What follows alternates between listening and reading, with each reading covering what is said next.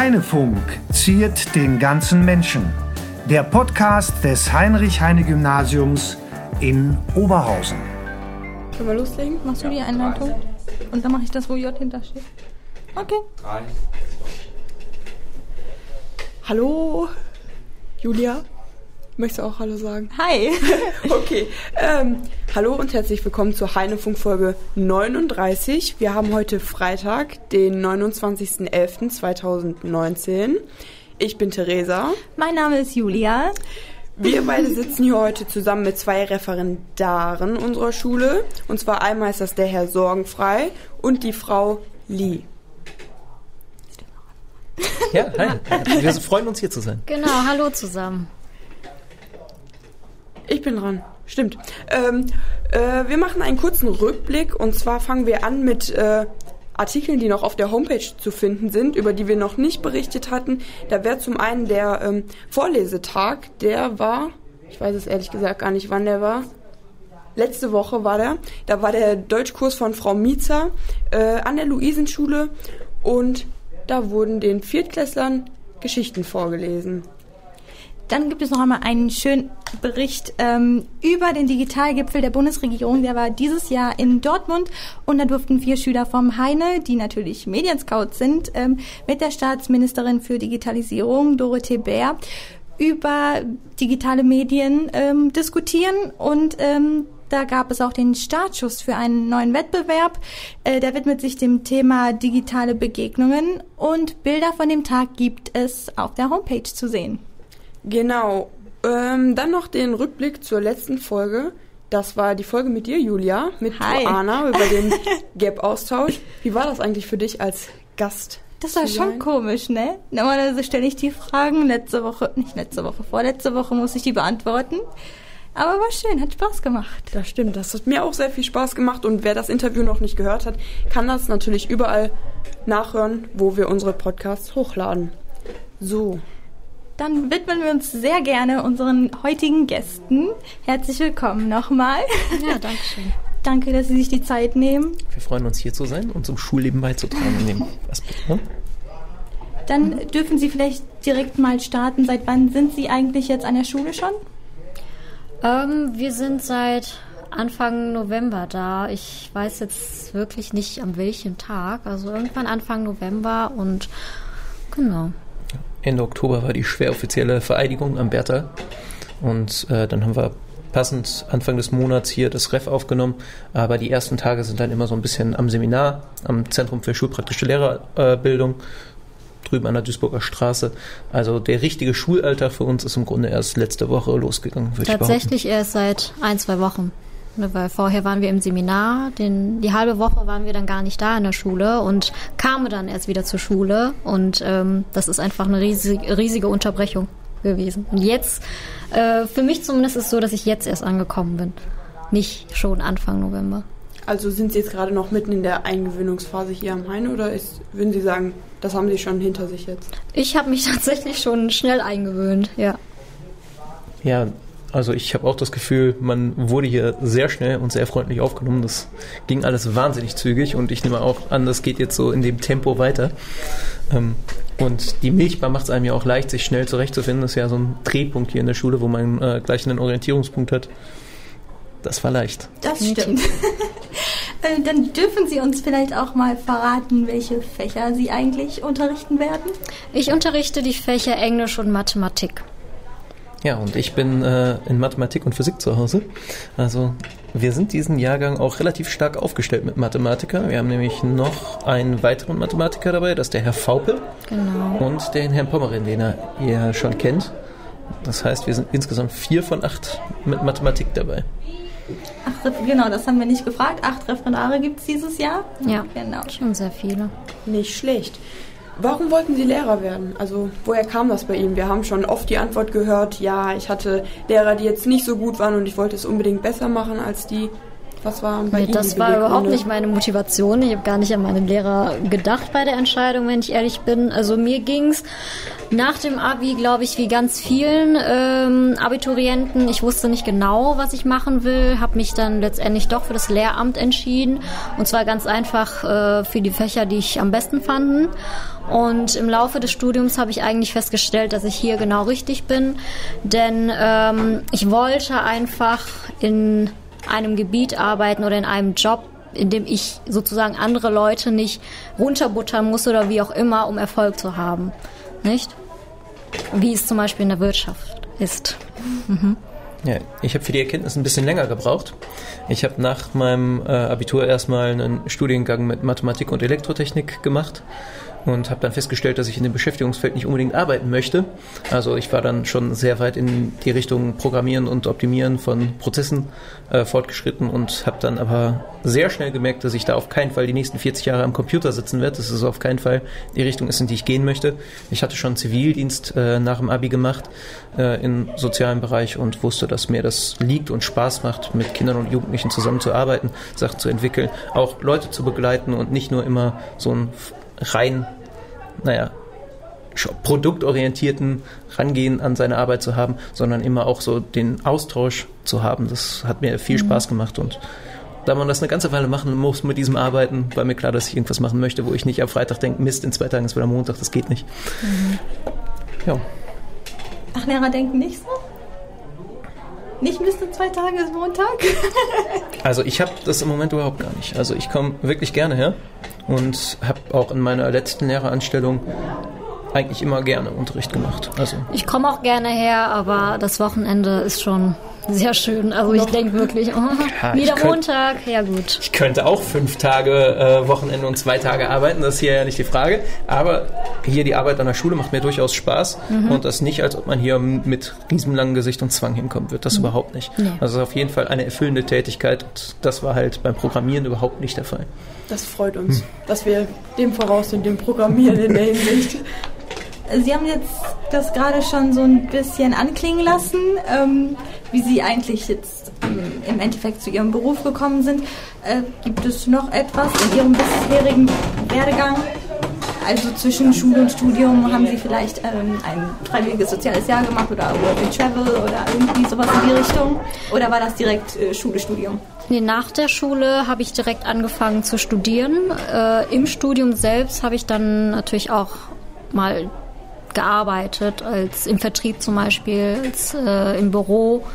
Aber eigentlich war es ein fließender Übergang zwischen Schule und Studium und jetzt Referendariat. Ja. Als ich aus dem Abi kam, äh, hatte man die Wahl noch nicht. Ich bin noch äh, zum Zivildienst verpflichtet gewesen. Und danach aber dann Dann erst das Fachstudium und dann irgendwann nach dem Fachstudium das Lehramtsstudium nochmal komplett nach. Über ganz viele Umwege, also. Ja, einige zumindest. Ähm, Sie sind jetzt noch nicht ganz so lange am Heine, aber gab es denn in Ihrer kurzen Zeit schon einen oder äh, ja einen Moment, den Sie besonders schön fanden oder interessant, lustig, irgendwas, was Ihnen in Erinnerung geblieben ist? Tatsächlich eigentlich heute, weil das heute mein ähm, erster Tag ist, an dem ich ein LK unterrichtet habe. Das habe ich früher noch nie gehabt. Ich habe schon ein bisschen äh, Unterrichtserfahrung sammeln können im Laufe der Jahre, aber jetzt im LK ähm, zu stehen und dann auch zu merken, okay, die Schüler sind wirklich fit und die wollen mitmachen, die können und die akzeptieren dich, obwohl du ganz neu bist, äh, fand ich super. Ist das dann aber auch ein anderes Gefühl? Also ich kann mir vorstellen, dass man, wenn man jetzt neu damit anfängt, von der Klasse zu stehen, dass man aufgeregt ist schon so. Und wenn man dann vor einem LK steht, ist das dann nochmal ein anderes Gefühl? Ich war eine Sekunde aufgeregt und dann stand ich vorne und dann ging es einfach weiter. Das ist ja unser Job. Nicht wahr? Ja, auf jeden Fall. Das, das mit der Aufregung ähm, ist bei mir nochmal ein bisschen anders. Ich war die letzten zwei Jahre Vertretungslehrer an der Gesamtschule in Duisburg. Also das Unterrichten an sich kannte ich schon. Ähm, aber ich erinnere mich, als ich da meine erste Stunde gemacht habe, da war ich schwer aufgeregt, weil es halt auch vom, von der Zusammenstellung von dem Kurs eine ganze Ecke anders ist, als es hier läuft. Da hat man deutlich mehr erzieherische Arbeiten zu erledigen. Und da war ich ganz schön erledigt, als ich da aus der ersten Stunde rausgegangen bin. Da war ich schwer geschafft. Also mhm. es hat sich trotzdem nicht irgendwie unnatürlich angefühlt, vor der Klasse zu stehen, aber man ist doch äh, des Öfteren mit Situationen konfrontiert gewesen, wo man nicht so genau wusste, wie man sich verhalten soll. Und das ist eine Sache, die man dann über die Zeit rauskriegt. Hier also ich, das, das war aber bei deiner ersten ja, ja. Lehrerstelle hier, hier nicht, nicht? Mhm. Ja, ich kann mir auch vorstellen, dass das äh, viel damit zusammenhängt, wie Sie das schon gesagt haben, wenn man merkt, dass man von der Klasse akzeptiert wird genau. und dass äh, das alles ganz entspannt abläuft, dass einem dann auch so ein bisschen die Ängste genommen werden am Anfang. Genau, das spielt sicherlich eine große Rolle. Ja, Sogar. sind auch ganz zahme Schüler. sind bestimmt nicht so gruselig. Sehr, Sie, sehr positiver Eindruck. haben Sie einen liebsten Moment am Heide, Herr Sorgenfrei?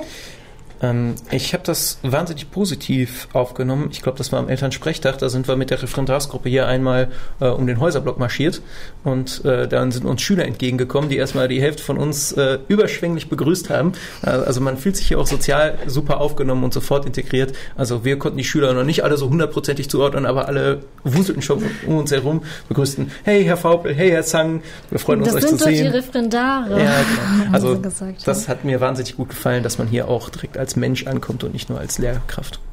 Nein, wir haben sie nicht bestochen, das zu sagen, falls das jetzt jemand denkt. Wir haben einfach nur höfliche Schüler das an kommt unserer Schule. Stücken. Ähm, was würden Sie jetzt sagen, nachdem Sie so einen kleinen Einblick schon bekommen haben oder schon als Vertretungslehrer gearbeitet haben in Ihrem Fall? Ähm, ich habe auch schon als Vertretungslehrer gearbeitet. Genau. Ähm, was ist schwierig an dem Job als Lehrer? Es wäre schwierig, wenn man versucht, äh, es allen recht zu machen, würde ich sagen. Ne, es sind ja auch ganz viele äh, Parteien, ganz viele Leute involviert in der Schule oder generell, wenn man mit Menschen zu tun hat. Und da muss man einfach wissen, okay, ich bin Lehrerin und ich bin Mensch und ich möchte meine Arbeit so gut machen, wie es geht. Aber ähm, ich gebe 100 Prozent, ich kann nicht unbedingt 150 Prozent geben und äh, ich muss das auch wissen, dass es auch nicht von mir verlangt sein sollte. Dann klappt es. Ich denke aber letztendlich, wenn man immer versucht, alles äh, überperfekt zu machen, dass es einfach sehr anstrengend wird. Das glaube ich auch. Mhm. Ja, ich kann der Frau Lieder nur zustimmen. In ganz vielen Bereichen ist das so. Und nicht nur jetzt äh, den Unterricht betreffend, sondern auch nee, darüber hinaus. Auch, ähm, genau, darüber hinaus. Ja. Auch ähm, in Bezug auf äh, Interaktion mit Menschen oder mit ganz vielen Beteiligten, mit Schülern, mit Lehrern, Kollegen, Eltern. Werden wir äh, auch bald kennenlernen. Genau, also wirklich immer sein Bestes tun und nicht äh, zu viel von sich abverlangen. Und dann kommt halt die Frage, wenn man gewichtet, wie verteilt man Sachen, wem kann man zu welchem Zeitpunkt gerecht werden und wem nicht. Und das dann halt auch offen zu sagen, wenn man jetzt gerade in einer Situation ist, wo man seine Aufmerksamkeit auf was anderes denken muss. Mhm. Das hat man ja auch fachlich immer wieder, wenn, wenn man sich überlegt, okay, man hat eigentlich den Anspruch, was anderes noch zu vermitteln, wo streiche ich Inhalte, die dem Verständnis mehr oder weniger im Wege stehen, wo mache ich Kompromisse und das gilt dann halt auch übertragen eins zu eins in anderen Situationen. Wo lasse ich mich auf ein Elterngespräch ein und erkläre nochmal, warum ich mich wie verhalten habe oder wo ist meine Zeit besser aufgehoben, um mit dem Schüler über die Sachen zu reden. Ihr hatte gerade ja auch schon angesprochen, dass es vielleicht Ängste geben könnte im Referendariat oder in einem neuen Beruf, in einem neuen Lebensabschnitt generell. Und ich sehe das so, äh, man darf überhaupt gar keine Angst haben. Man kann Respekt vor der Sache haben, aber keine Angst. Ja. Dann läuft das. Das haben Sie schön gesagt. Wie gefällt Ihnen denn an sich so das Referendariat bis jetzt? Also haben Sie sich das so vorgestellt in etwa oder würden Sie sagen, ja, das ist jetzt komplett was anderes? Äh, Sie haben ja jetzt beide schon als Vertretungslehrer gearbeitet, aber dann nochmal so richtig in den Beruf reinzukommen, ist ja nochmal ein Unterschied. Ich glaube, ähm, wir sind ja jetzt erst ähm, am Anfang und die Arbeitsbelastung ist momentan noch geringer als äh, mit einer Vollzeitstelle als Vertretungslehrer, würde ich sagen. Wie sehen Sie das, Herr Sorgenfrei? Ich nehme erstmal total positiv auf, dass man wahnsinnig viel Hilfe bekommt aus dem Kollegium. Das stimmt, also wir ja. haben ja ein sehr, sehr junges Kollegium hier an der Schule und eigentlich alle sind total hilfsbereit und stehen einem immer mit Rat und Tat zur Seite. Wenn man irgendwo Probleme hat, kann man eigentlich immer auf die Leute zugehen. Das, das erleichtert es erheblich, aus meiner Perspektive zumindest. Wird bestimmt noch äh, viel Arbeit, aber wie gesagt, wir haben, wir kriegen ganz viele Unterstützung, sehr viel Sympathie und das erleichtert's. Mhm. Bis jetzt noch alles positiv. Das ist ja. sehr schön, das soll auch so bleiben. Ähm, was würden Sie denn sagen, worauf Sie sich als Lehrer am meisten freuen? Also wenn Sie dann jetzt morgens zur Schule gehen, dann denken Sie sich, ja, heute, weiß ich nicht, meine Schüler wiederzusehen oder ein neues Thema auszuprobieren, äh, nicht ein neues Thema auszuprobieren, jetzt habe ich zwei Sachen gemischt, ein neues Thema anzufangen oder vielleicht ähm, neue Methoden auszuprobieren. Gibt es irgendwas, worauf man sich wirklich so freut? Also ich würde sagen, auf der menschlichen Ebene gibt es natürlich immer Kurse, auf die man sich ganz besonders freut. Und wenn man reinkommt und die Leute haben schon gute Laune, man hat vielleicht was Cooles vorbereitet, wo man den Leuten auch tatsächlich eine Freude machen kann. Aber was für mich ganz besonders wichtig ist, ist, gerade im Bereich Physik, was mich ja selbst halt auch logischerweise interessiert, ähm, wenn man irgendwie schafft, einen Inhalt zu vermitteln, wo man sich überlegt hat, okay, wie mache ich es am besten? Und wenn man dann das Gefühl hatte nach der Stunde, dass man wirklich transportiert hat, was man wollte und dass man quasi den abgeschlossenen oder zumindest äh, einen deutlichen Lernfortschritt bei seinen Schülern sehen kann und das Gefühl hat, okay, jetzt habe ich es geschnallt, manche Schüler artikulieren das dann ja auch so und sagen, hey, super, das habe ich jetzt gecheckt, das habe ich mich immer gefragt, wie funktioniert das? Das finde ich wahnsinnig schön. Also das ist, ist ein Moment, auf den ich total hinfieber, wenn, wenn man dann schafft, dass irgendwie was verstanden wurde, was vorher vollkommen unklar war und man was Neues erklären kann. Mhm. Ich glaube, das ist auch bei ihrer Fächerkombination äh, ja, mit Mathe und Physik ist das auch ziemlich der Fall, dass da einige Schüler sind, ich spreche aus Erfahrung, ähm, dass einem ein Sachverhalt vermittelt wird, wo man sich dann fragt, wie soll ich da jetzt hinkommen oder ähm, was soll ich da machen und ich kann dann auch von der Schülerseite aus bestätigen, dass sich das gut anfühlt, wenn man das so erklärt bekommt, dass man das dann versteht und alles nachvollziehen kann. Und wenn dann beide Seiten diesen Effekt haben, dass, dass beide glücklich sind, der eine hat es genau. verstanden, der andere freut sich darüber, dass es verstanden wurde, das, das finde ich ist ein schöner Moment. Was will man mehr? Dann Bei lernen wir heute wieder, dass Lehrer uns nicht so Böses, also nichts Böses wollen, sondern dass sie eigentlich genau auf unserer Seite sind. ja, hoffentlich. Natürlich. Ähm, also ich freue mich tatsächlich, wenn ich hier bin, auch ähm, also immer wenn ich hierher fahre, ich freue mich, also meine Mitreffis zu sehen und die anderen Lehrer, weil alle auch sehr, sehr nett sind. Und das ist einfach Schule und das Kollegium und die Schülerschaft, das ist jetzt alles ein Teil meines Lebens einfach. Und warum sollte ich mich nicht drauf freuen? Und wie sieht's aus mit Klausuren? Freuen Sie sich auf das Korrigieren der Klausuren und auf das Schreiben der Klausuren? Also ich habe zwei Hauptfächer und ähm, nicht unbedingt, wenn ich ehrlich bin. Gehört dazu natürlich, aber das ist natürlich ähm, alles sehr zeitaufwendig und wahrscheinlich auch verlangt so einiges ab. Ja, Klausuren neigen dazu, äh, ja in irgendeiner Form auch den Lernfortschritt zu kontrollieren und das kann auch schon mal sehr frustrierend sich auswirken, habe mhm. ich zumindest die Erfahrung gemacht, gerade wenn man dann äh, einen Grundkurs in der Oberstufe hat, wo man das Gefühl hat, so wahnsinnig gerne sitzen die nicht bei mir in Mathematik, jetzt nicht speziell bei mir, sondern sitzen grundsätzlich nicht so gerne in Mathematik, dann kann es schon mal frustrierend werden, eine Klausur zu korrigieren. Ansonsten äh, ist es mit den Klausuren halt ein Teil, der nebenbei läuft. Das kann dann auch frustrierend sein, eine Klausur wieder zurückzubekommen. ja, das stimmt. Ach Quatsch. Aber da sei nochmal dazu gesagt, uns Lehrern geht es da nicht anders. Wir fühlen, wir freuen uns nicht zu Hause, wenn eine Klausur schlecht ausgefallen ist. Das Gegenteil ist der Fall. Man sitzt da und ärgert sich und denkt sich so ein Mist, hätte ich vielleicht nochmal was anderes erklären müssen, hätte ich, hätte ich einen anderen Ansatz wählen können oder sonst irgendwas. Warum hat das nicht funktioniert? Und das ist auch für uns genauso frustrierend wie für euch. Das ist schön, dass Sie das nochmal bestätigen. Wir sind da manchmal anderer Meinung. Oder Julia? Nee, ich, ich glaube schon. Also Empathie ist bei Lehrern ja wichtig und das merkt man auch so. Die alle sagen ja, ich möchte nicht gerne eine schlechte Note drunter schreiben. Nee, das will auch wirklich keiner. Muss will man sich manchmal über, also würde man gerne manchmal mehr Punkte irgendwie geben, weil man echt ungerne so Noten, also schlechte Noten drunter schreibt? Ich sag mal so, äh, aus Erfahrung sage ich, ich versuche immer das Beste draus zu machen. Also wenn ich, wenn ein Schüler zwischen zwei Noten steht zum Beispiel, ne, vier oder fünf, dann suche ich echt, kann ich da noch einen Punkt geben? Kann ich da noch einen Punkt geben, dass da noch eine 4 draus wird oder eine andere Note halt? Aber wenn es ähm, gar nicht geht, dann kann ich natürlich auch keine Punkte verschenken. Das hört sich sehr gut Mir an. wird das echt schwer fallen, so. Ja, ich könnte das glaube ich auch nicht, deswegen. naja.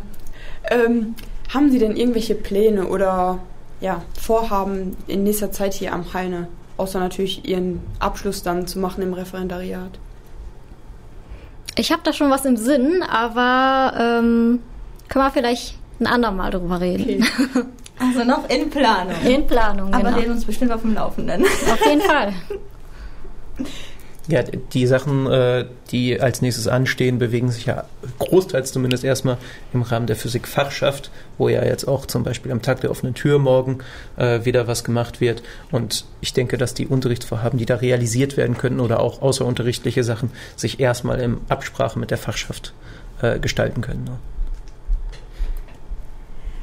Sie sind jetzt ein Jahr als Referendar an der Schule? Ist das richtig? Anderthalb, Eineinhalb. 18 Monate. Okay, das habe ich schon wieder was dazugelernt. Ähm, das war aber früher, glaube ich, kürzer. War das, hab ich das Früher war das länger, zwei Länger. Jahre. Und im Studium äh, müssen Lehramtsstudenten jetzt ein Praxissemester, also ein halbes Jahr äh, Schule sozusagen, absolvieren. Und deswegen hat sich das verkürzt auf anderthalb Jahre, nicht? Ich glaube, das ist die Erklärung, ja. Ja. Auf jeden Fall, das haben Sie sehr gut erklärt. Dankeschön. Ich wollte nämlich damit äh, auf etwas anderes hinaus. Und Ja. zwar ähm, ändern sich ja einige Dinge jetzt in der Lehre, also oder haben sich geändert. Ähm, wenn Sie jetzt noch was anders machen könnten, etwas ändern könnten bezüglich der Lehrerausbildung, was würden Sie vorschlagen, was man noch ändern sollte, damit es noch besser ist? Früher schon Praxisphasen einbauen, die aber auch, ähm, ich sag mal so, äh, wir haben ganz viele Praktika natürlich im Studiengang gehabt, aber es war einfach so, wir gehen ähm, vier Wochen an die Schule, schreiben dann einen Bericht. Und ich finde, das bringt nicht so viel. Also man sollte schon ähm, verbindlichere Elemente, sage ich jetzt mal, einbauen. Dass ich weiß, ich gehe an die Schule und ich muss da auch etwas lernen und nicht nur die Zeit absitzen, um dann einen Bericht zu schreiben.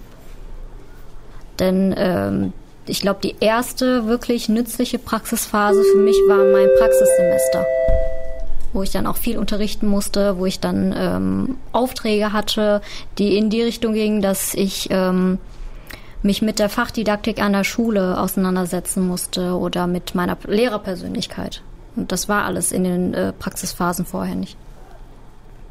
Also insgesamt vorher an die Schulen schon mal ausprobieren. Mit Sinn an die Schulen. An, also anwenden auch, was man gelernt hat. Ähm, anwenden nicht unbedingt, sondern selbst, also an die Schule gehen und irgendwie selbst reflektierend ähm, die Praxis an der Schule betrachten mit einem Auftrag. Und wie gesagt, nicht nur in die Schule, hier und da hospitieren, hier und da mal eine Stunde halten und dann Bericht schreiben. Die ja auch, äh, die Berichte sind ja auch immer etwa 15 Seiten lang. Wer braucht das? Das weiß ich Wer nicht. braucht das? Ja, es ist für mich auch so das Gefühl, dass man im Studium zu viel theorielastige Sachen macht und zu wenig anwendungsbezogene. Ähm, zusätzlich ist Lehrer sein ja viel, viel mehr als seine fachliche Tätigkeit ausüben und wird ja jetzt auch im Rahmen des Ganztags immer stärker in äh, soziale Bereiche ausgelagert. Und das wird aus meiner Sicht zumindest im Studium überhaupt nicht adäquat wiedergegeben. Also ich würde mir auch irgendwie eine menschliche Ausbildung in irgendeiner Form wünschen, dass man, bevor man ins Lehramtsstudium reingeht, einen Trainerschein gemacht haben muss oder eine Jugendgruppe geleitet, eine Jugendfahrt, irgendwas in die Richtung, dass man auf jeden Fall schon mal weiß, wie die Arbeit mit jungen Leuten überhaupt aussieht. Also ich hatte zumindest im Studium den einen oder anderen in Mathe und Physik dabei sitzen, den ich mir nur schwer als Lehrer vorstellen konnte. Und ich habe manchmal das Gefühl, dass mit dem harten Fachstudium nicht immer sehr sinnvoll die Lehrerausbildung gestaltet wird. Ja. Aber der Fairness halber sei dazu gesagt, es gibt sehr viele sehr kluge Menschen, die sich engagiert damit auseinandersetzen, wie Lehramtsausbildung aussehen sollte. Die sind zum Schluss gekommen, es ist so, wie es jetzt ist. Das deckt nicht immer meine Meinung ab, wie ich das gerade schon angedeutet habe. Ähm, aber jetzt ist es für uns schwer, das pauschal zu verurteilen. Ich sehe es aber letzten Endes so wie die Frau Lee. Es sollte viel, viel anwendungsorientierter sein. Man sollte viel früher und viel ja, dauerhafter in die Schule. Ich könnte mir sogar ein duales Modell vorstellen, dass man das hat wie in anderen Bereichen. Halbes Jahr an der Uni, halbes Jahr an der Schule, halbes Jahr an der Uni, halbes Jahr an der Schule und so weiter. Ja. Das haben uns aber auch viele Referendare schon gesagt, dass das wirklich besser wäre, früher auch in den Kontakt dann mit den Schülerinnen und Schülern zu kommen, weil man das dadurch einfach viel besser lernt und auch anwenden kann, ja. Sie haben das äh, so schön jetzt gesagt, Frau Lee, Sie haben gesagt, Lehrerpersönlichkeit entwickelt die sich dann schon jetzt während dem Referendariat, ist das etwas, das man auch erstmal ausprobieren muss? Also genau, ähm, wie, wie man sich gibt und wie man was vermitteln möchte oder spürt man das, weiß man das schon? Ich denke, die Lehrerpersönlichkeit ist letztendlich die eigene private Persönlichkeit. Also wenn ich ein Mensch bin, der total lustig ist oder wie auch immer, dann werde ich das auch im Unterricht widerspiegeln. Dann kann ich wahrscheinlich nicht äh, streng spielen und umgekehrt, wenn ich äh, als Privat, äh, Privatperson einfach total streng bin oder ernst bin und dann äh, versuche ich an die Schule zu gehen und vor der Klasse zu stehen und Theater zu spielen, das funktioniert einfach nicht. Von daher natürlich zur Lehrerpersönlichkeit gehört dann auch mehr, ne? das Auftreten, wie trete ich dann wirklich vor einer Gruppe auf, vor einer Schülergruppe, wie vermittel ich meine, äh, meinen Inhalt. Das ist natürlich das, was man auch ähm, irgendwo lernen kann. Aber die Kernpersönlichkeit, mal, die ist schon da. Und ähm, ich fände es einen falschen Ansatz, wenn ich meine Persönlichkeit ändern möchte. Nur, ich sag mal, für die Schule. Das sollte ja auch nicht das so sollte sein. Nicht Nee. so sein. Nein. Funktioniert ja auch nicht. Wisst ihr ja selbst am besten, ein Lehrer, der versucht, sich zu verstellen und was anderes darzustellen, als er ist, das funktioniert ja ohnehin nicht. Das stimmt. Wenn Sie sich eine ideale Schule bauen könnten oder mitentscheiden könnten, wie eine Schule aussehen sollte, sowohl von den Räumen als auch von der Schüleranzahl in den Klassen und Kursen, was würde Ihnen da in den Sinn kommen? Also haben Sie da Vorstellungen, wie es wirklich am besten sowohl für Schüler als auch für die Lehrer wäre? Mm, Ich lasse mal den Herrn Sorgenfrei den Vortritt. Oh. Ja, da, da kommen wir ja an die, an die ganz großen Fragen, wie man, wie man das mit der Bildung und dem Lernen langfristig gestalten sollte. Ich weiß nicht, ob die Sachen in irgendeiner Form realistisch oder absehbar sind, beziehungsweise ich gehe davon aus, dass es nicht der Fall ist, aber ich könnte mir grundsätzlich sehr gut eine Schule ohne Noten vorstellen, eine Schule mit sehr, sehr frei wählbaren Interessenprofilen, wo man natürlich ein gewisses Kerngebiet abdecken muss, aber die deutlich freier in ihrer Gestaltung ist, als das jetzt der Fall ist. Ich bin mir noch nicht so ganz abschließend sicher, wie ich zum allgemeinen Abitur stehe. Ich glaube, dass, dass die Festlegung äh, auf Fächer im Leistungskurs einen eigentlich schon so stark in eine Richtung vorbeeinflusst, dass die freie Wahl der Hochschule begrenzt ist. Ähm, ich bin mir bei ganz vielen Konzepten nicht ganz sicher, wie ich optimale Schule gestalten würde. Ich glaube nur, dass deutlich mehr Wahlfreiheit dazugehört und grundsätzlich mehr Entfaltungsspielraum für die Schülerinnen und Schüler. Da muss ich ganz kurz für die Schüler nachfragen. Jetzt muss ich auf die keine Noten eingehen. Warum? Ich glaube, dass Noten häufig nicht gerade leistungszuträglich sind. Ich glaube, dass Noten einen Leistungsstand zurückspiegeln können, wenn man es gut gestaltet. Allerdings ist der Notenzwang in seiner jetzigen Form als Gesamtrückmeldung in einer individuellen Förderung aus meiner persönlichen Sicht nicht immer hilfreich. Und hätten Sie dann äh, zum Beispiel ein anderes Bewertungssystem oder ein Feedback-System? Ich glaube, dass es nicht sinnvoll ist, ganze Klassen nicht zu schaffen, sondern dass man gewisse Kurse nicht schaffen könnte. Das heißt, ein Jahrgangsstufe übergreifendes Lernen, wo man ohne Schwierigkeiten gleichzeitig quasi einen Oberstufenniveau Mathekurs besuchen kann und gleichzeitig einen achte Klasse Niveau Deutschkurs. Ich sehe da eigentlich kein Problem. Also ich sehe keinen Grund, warum man nicht einzelne Kurse nochmal machen könnte oder da ein deutlich niedrigeres Niveau anfahren könnte, als man das in anderen Kursen tut. Zu Not muss ich aber sagen, äh, wenn ich mich an meine Schulzeit erinnere, dann weiß ich nur, dass ich immer eine Note also haben wollte. Ich wollte nicht ein Plus, Minus, ein Smiley oder sonst was. Ich wollte einfach wissen, okay, war das jetzt befriedigend oder war das gut oder war das sehr gut oder wie auch immer. Also deswegen, ich bin eigentlich Notenfan tatsächlich, aber ich würde auch sagen, nur ähm, Bewertungen auf Noten beschränken, das ist vielleicht problematisch. Ne? Weil ähm, wenn ein Schüler eine 2 kriegt, dann vielleicht, oder eine, nee, wir ein schlimmes Beispiel, eine 5, dann gibt es vielleicht andere Gründe als ähm, ein Schüler, der auch eine 5 bekommen hat. Also das sind einfach ähm, Differenzen in der Leistung. Ne? Jeder macht zwar Fehler, aber die auch ähm, in verschiedene Richtungen gehen. Und dann sollte man ähm, statt nur Noten zu geben, dann auch ein Feedback oder sowas schreiben, also was der Schüler dann ähm, woraufhin er arbeiten sollte und nicht nur eine Note. Mhm. Das erinnert mich jetzt an die Zeugnisse aus den ersten beiden Klassen. Ja. Das war ja auch so mit ja, so eine besondere Persönlichkeit und sowas. Ja. Also, dass man wirklich auf den Menschen eingeht, um zu gucken, wie ist die Person drauf, aber auch ob sie sich jetzt zum Beispiel Mühe gibt, ob man das sieht und so. Also so, so in die Richtung als Feedback. Ich dachte eigentlich wirklich äh, unter einer Klassenarbeit, wenn ich sehe, okay, da waren ähm, Schwierigkeiten, ähm, ich weiß nicht, was für Schwierigkeit kann man denn haben. Also ich sag mal, ein Schüler, der hat eine 5, bei dem man aber ganz genau sieht, okay, er hat jetzt nur eine 5 geschrieben, weil er einfach mit dem Thema nicht klar kam. Ne, dann kann man ruhig auch noch diese Rückmeldung geben und vielleicht Vorschläge, was man, äh, welche Strategien man denn als Schüler anwenden kann, um dann ähm, besser lernen zu können oder so, auch wenn man keine Lust auf das Thema hat.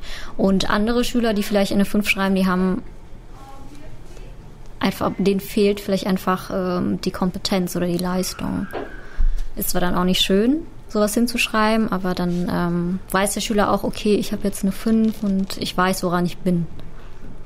Ich muss irgendwie die ganze Zeit an das Konzept denken, wovon ihr äh, aus Amerika berichtet habt, mit dem, dass der Lehrer einen Raum hat und die Schüler dann immer den Raum wechseln zu dem Lehrer. Ja. Kannst du mir folgen, Julia? Ja, kann ich. Okay. ähm, wie gibt's auch stehen in Sie zu dem? Deutschland. Genau, Ja. gibt es teilweise auch in Deutschland, äh, hier im Heine nicht. Wie stehen Sie denn zu dem Thema? Also, dass jeder Lehrer einen Raum hat, den er individuell gestalten kann mit äh, ja, Materialien, Arbeitsmöglichkeiten und so für die Schüler abgestimmt und passend und die Schüler dann immer in den jeweiligen Raum wechseln. Wäre das was für Ihre ideale Schule? Ich finde, das ist eine super Idee. Ich hätte auch sehr gern einen eigenen Klassenraum. ähm, ist aber vielleicht äh, einfach zu viel Luxus. Ich fände es ganz toll, aber nicht in einem bestehenden Klassensystem, wie wir das jetzt haben, sondern mehr in einem gemeinsamen jahrgangsübergreifenden Lernsystem, wo die Schüler quasi sagen, okay, jetzt ist Mathe dran, das muss natürlich unter einem gewissen Wochenarbeitsplan vereinbart sein, dass man einen gewissen Teil in jedem Fach macht, aber dass man dann selbstständig sich den Kurs aussucht, zu dem man dann hingeht und da die fachliche, kompetente Beratung durch die Lehrkraft hat und ansonsten mit gut strukturiertem Übungsmaterial selbst arbeitet und der Lehrer quasi bei der Entwicklung der eigenen Fähigkeiten unterstützt. Das ist jetzt. Ich frage mich jetzt immer. Jetzt habe ich meine Frage vergessen. Ich hatte irgendwas noch zur idealen Schule, aber das ist mir jetzt gerade echt entfallen. ähm, Wenn es kommt, dann frage ich nochmal nach. Okay. Ähm, um jetzt den ersten Block quasi abzuschließen, haben wir noch eine etwas persönlichere Frage. Und zwar äh, wollten wir wissen, ob Sie vielleicht auch private Interessen haben, die etwas mit Schule zu tun haben. Gibt sowas? Ähm, ich lese gerne amerikanische Literatur Auf Englisch? auf Englisch. Als Englischlehrerin ist das, glaube ich, ganz gut. Nicht? Ähm, mit Mathe habe ich nicht so viel am Hut im privaten Leben tatsächlich. Das könnte man auch zu Dokus lösen oder sowas.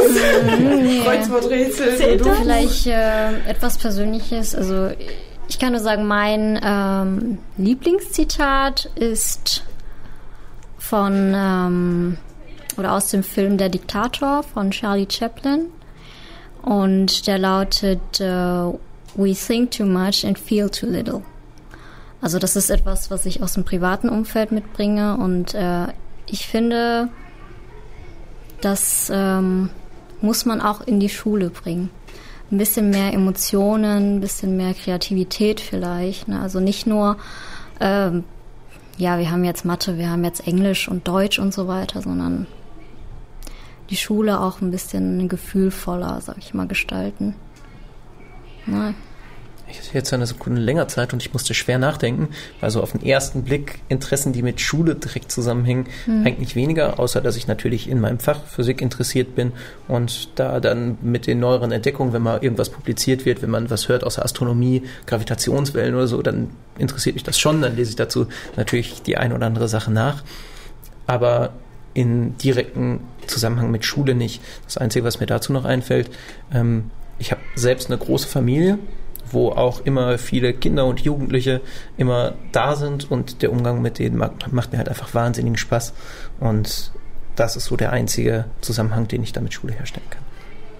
Mir ist mal eine Frage wieder eingefallen. Zu der idealen Schule.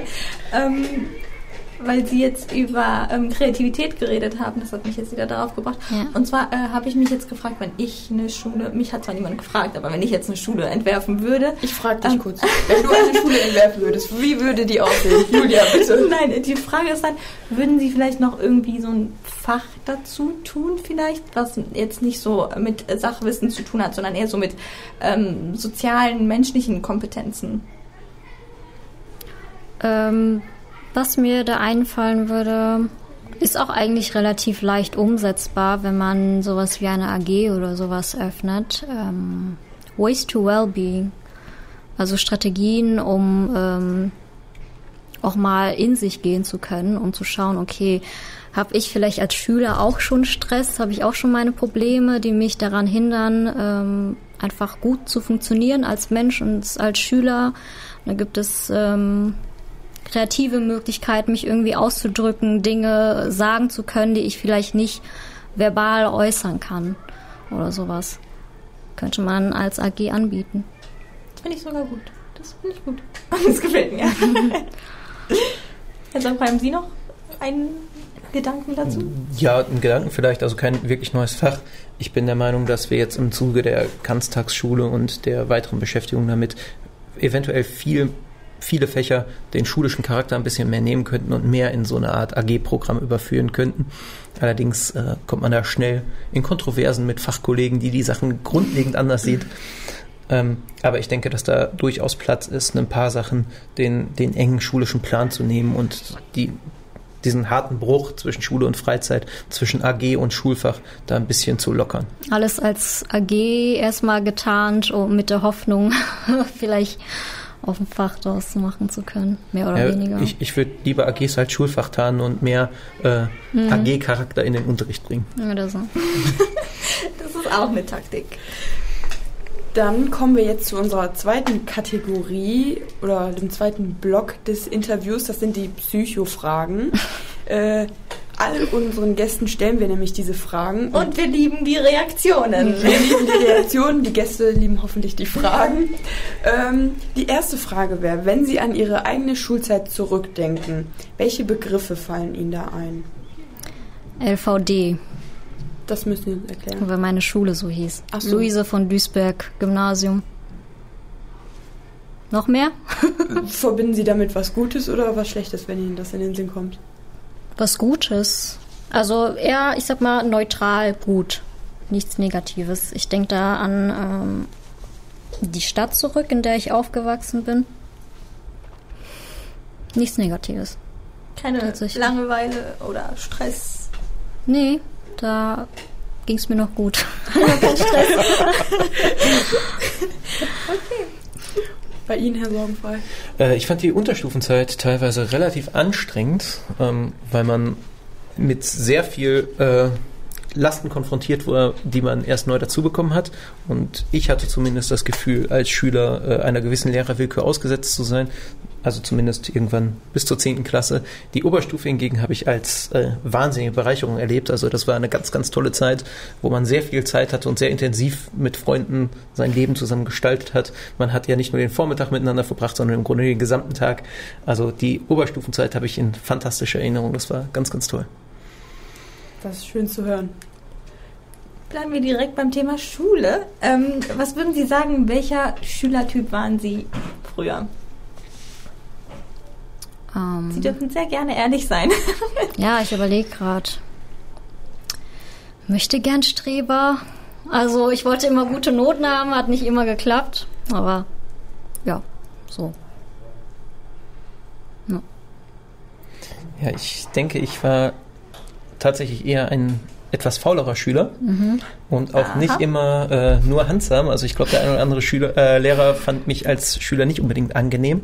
Aber ich habe zumindest die Hoffnung, dass ich das in den Fächern, die mich interessiert haben, zumindest irgendwie immer durch Leistung halbwegs kompensieren konnte, dass ich dann eventuell äh, mit der häuslichen äh, Arbeit nicht so wahnsinnig fleißig war. Also eher so ein rebellischer Schüler. Rebell ist etwas hochgegriffen, mhm. aber auch nicht ganz handsam. Also Sie haben äh, besonders viel Verständnis für Schüler, die vielleicht nicht so gerne Hausaufgaben machen, weil sie das nachvollziehen können? Mit den Hausaufgaben? ja. Also das hängt immer davon ab, wie die Hausaufgaben gestaltet sind. Hausaufgaben sollten Schülern ja immer eine Lernsituation bieten, die bereichernd ist. Und ich persönlich habe Aufgaben, die reines Abarbeiten waren, habe ich nie gemacht. Wir hatten aber zum Beispiel in Mathematik eine Aufgabe der Wochen- äh, oder des Monatskonzept, mhm. wo man äh, eine richtig anspruchsvolle Knobelaufgabe einmal im Monat hatte. Da habe ich wirklich häufiger drüber nachgedacht und da dann auch äh, mal was zu gemacht. Aber ich denke, dass Hausaufgaben immer nur mit Ziel eingesetzt werden können. Und ich glaube, wenn ich eine Aufgabe gebe, die am Ende keiner im Kurs gemacht hat, ähm, die eventuell auch nicht so glücklich ausgewählt äh, war, dann kann ich damit deutlich eher leben, als wenn ich mir wahnsinnig viel Mühe gegeben habe, eine Aufgabe zu gestalten, die das die eigene Kreativität und so anspricht und die dann trotzdem nicht gemacht wird. Also ich denke, es ist situationsabhängig. Kein pauschales Ja, kein pauschales Nein. okay. Ähm, wir kommen mal ein bisschen weg vom Thema Schule oder auch nicht, je nachdem. Ähm, wenn Sie 1000 Euro geschenkt bekommen würden, einfach so, wofür würden Sie die ausgeben? Urlaub. Also, genau? Mhm. Ja, 1000 Euro sind dann ja ein schönes Geld, was man drauflegen kann. Ich war kürzlich in Flitterwochen auf Bali, das war großartig, das könnte ich mir wieder vorstellen. Auch Urlaub. Und, ähm, ich weiß es nicht kon konkret wohin, aber am besten dahin, wo es warm ist. Einfach da, wo die Sonne scheint, da, wo man am Strand liegen kann. Genau. Da reichen 1000 Euro wahrscheinlich nicht, aber ist halt ja, sonst ein gutes Taschengeld, nicht? Ja. Als kleiner Bonus oben drauf mhm. dann, ja.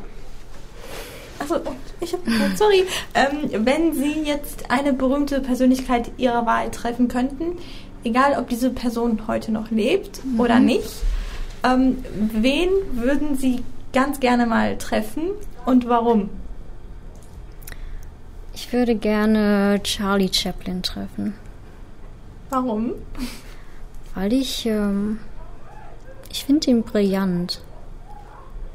Insgesamt, also als Kind habe ich sehr gerne die äh, Stummfilme geschaut und ähm, seine eine Rede, eigentlich gibt es nur eine Rede aus dem Film, finde ich super. Seine Gedichte finde ich super. Das eine Lied, ich glaube, es war nur eins, das, äh, eins, das ich kenne, das er komponiert hat, äh, finde ich super.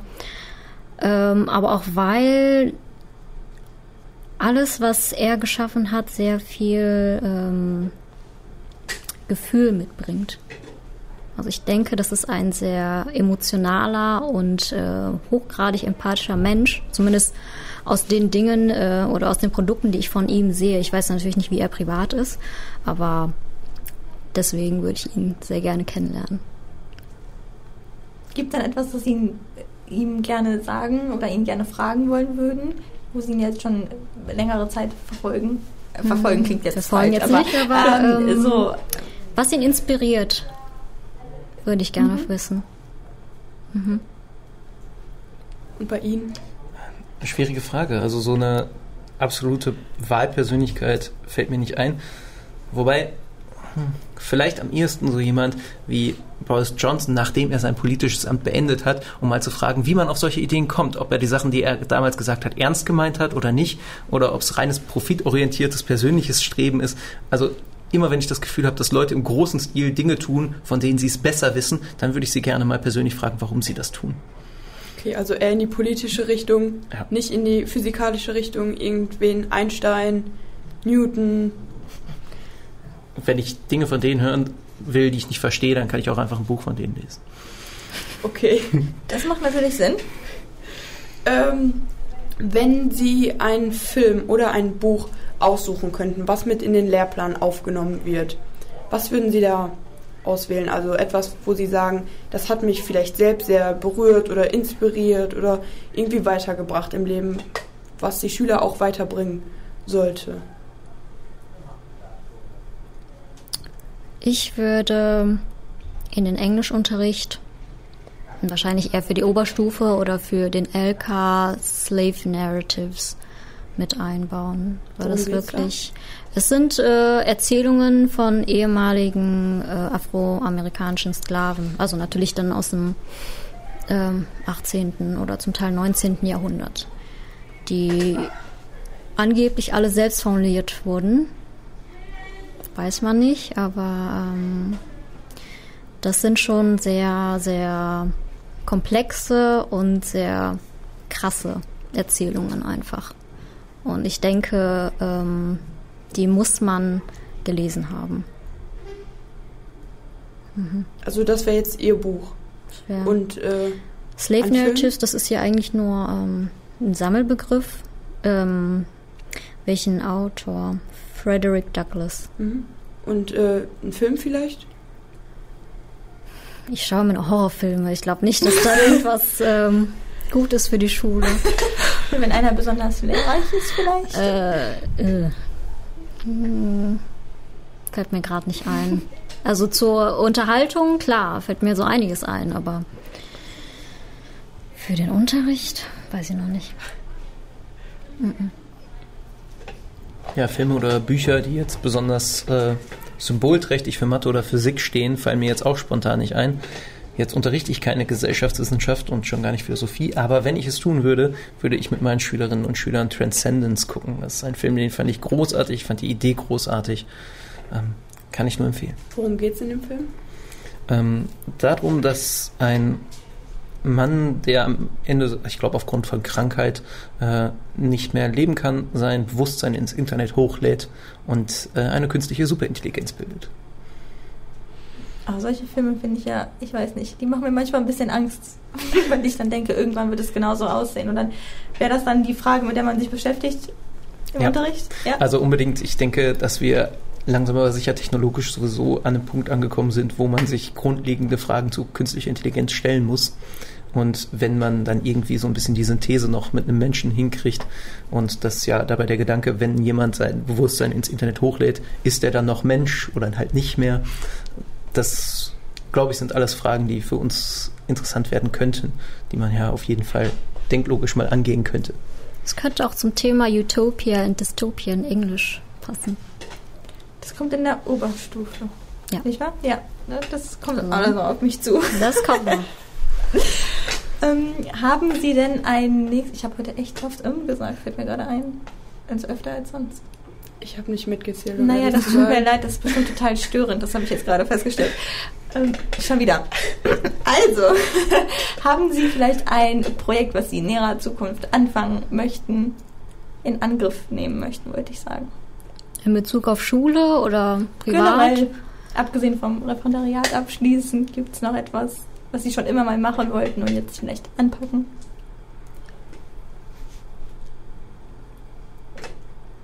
Mir fällt nichts ein.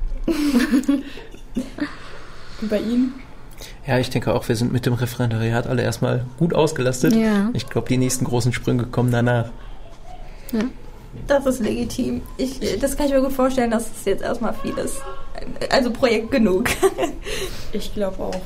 Dann unsere letzte Psychofrage, und zwar, wenn Ihr Nachname für eine Maßeinheit stehen würde, welche wäre das?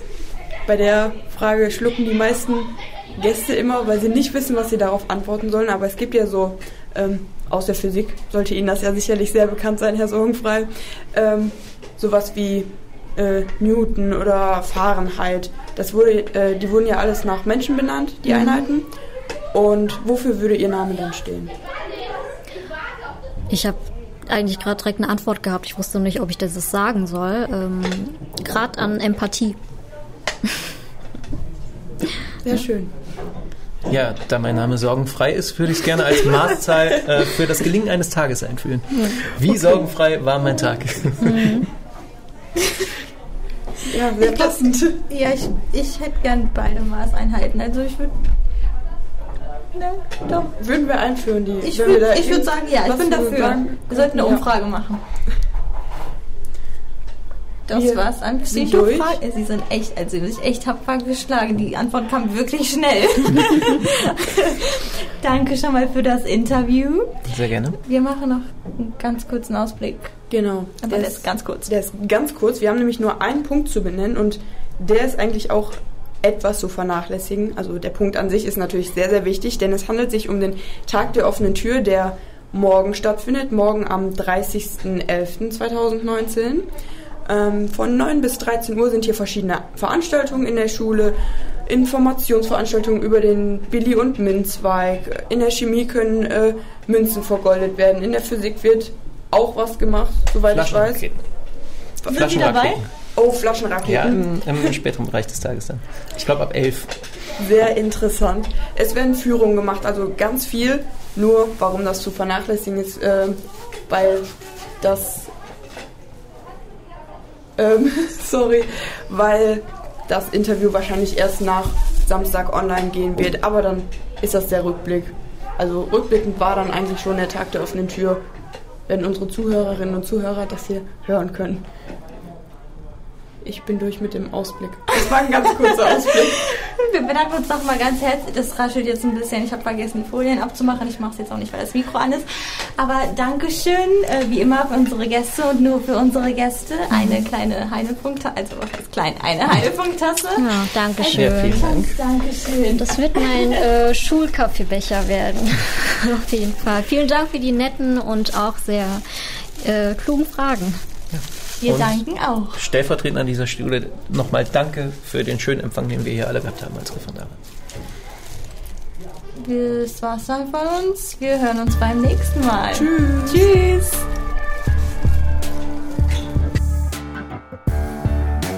Heinefunk wurde Ihnen präsentiert vom Förderverein des Heinrich-Heine-Gymnasiums. Alle Folgen und mehr auf heinefunk.de.